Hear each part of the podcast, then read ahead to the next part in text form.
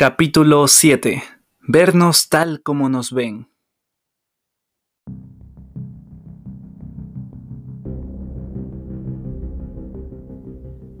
Un ejecutivo de una empresa de innovaciones tecnológicas de California me dijo, Nuestra regla es que no se admiten imbéciles. Sin embargo, nuestro principal ejecutivo es un imbécil. Hace bien su trabajo, pero es un bravucón, excluye a la gente que no le gusta y premia a sus favoritos. Y añadió, su autoconciencia es igual a cero, sencillamente no se da cuenta de que intimida. Si alguien se lo dice, responsabiliza a los demás, se enfada o piensa que el otro es el problema. Más tarde, el ejecutivo me explicó. Siguió trabajando con nosotros alrededor de tres meses, y finalmente tuvimos que desvincularlo de la compañía. No podía cambiar, era un bravucón y ni siquiera se daba cuenta.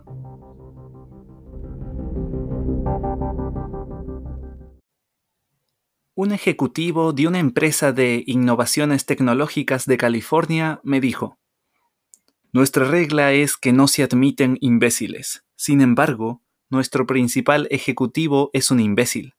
Hace bien su trabajo, pero es un bravucón, excluye a la gente que no le gusta y premia a sus favoritos. Y añadió, su autoconciencia es igual a cero, sencillamente no se da cuenta de que intimida.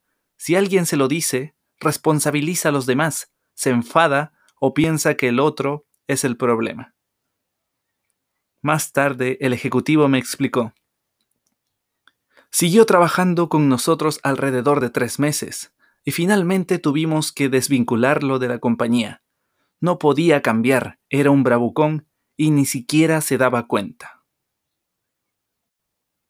Muy a menudo, cuando perdemos los estribos y repetimos actitudes poco deseables, no lo advertimos. Si nadie nos lo dice, seguimos haciendo lo mismo. Un buen test de autoconciencia es la evaluación 360 se pide que la persona por evaluar se otorgue una puntuación para una serie de conductas o rasgos.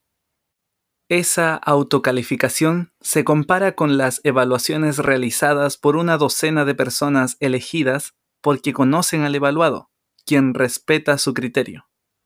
Para que puedan calificar con sinceridad, sus puntuaciones son anónimas. La brecha entre la manera en que una persona se ve a sí misma y las calificaciones de los demás, ofrece una de las mejores evaluaciones que puedan obtenerse de la autoconciencia. Existe una curiosa relación entre autoconciencia y poder.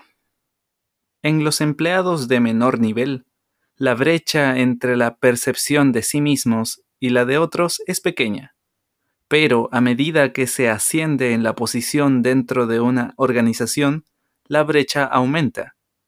Al parecer, las promociones a un nivel más alto en una organización disminuyen la autoconciencia.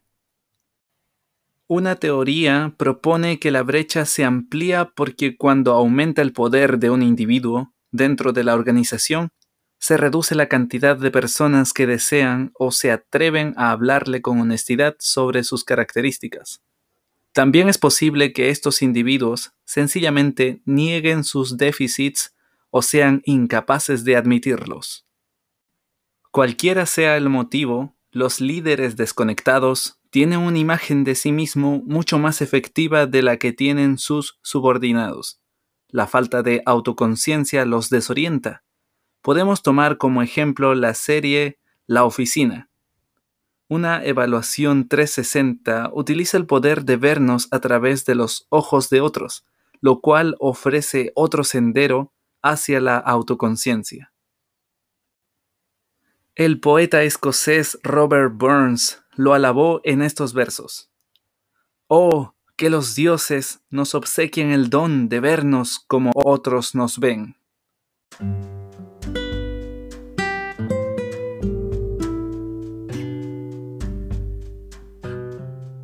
W. H. Auden ofreció un punto de vista más irónico cuando comentó que para poder amarse a sí mismo es necesario crear una autoimagen positiva, dejando de lado aquello que no es halagador y recordando lo que consideramos admirable en nuestra propia persona. Y agregó que hacemos lo mismo con la imagen que tratamos de crear en la mente de otros para que puedan amarme.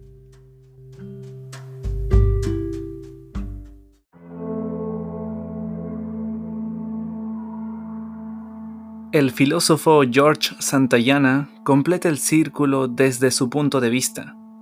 Lo que otras personas piensan de nosotros tendría poca importancia si, una vez que lo sabemos, no tuviera una influencia tan profunda en lo que pensamos de nosotros mismos.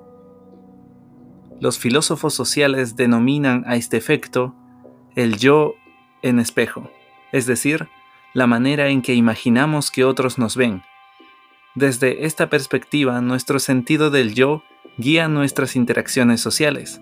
Los otros son nuestros espejos, reflejan nuestra imagen. La idea se resume como soy lo que tú piensas que soy.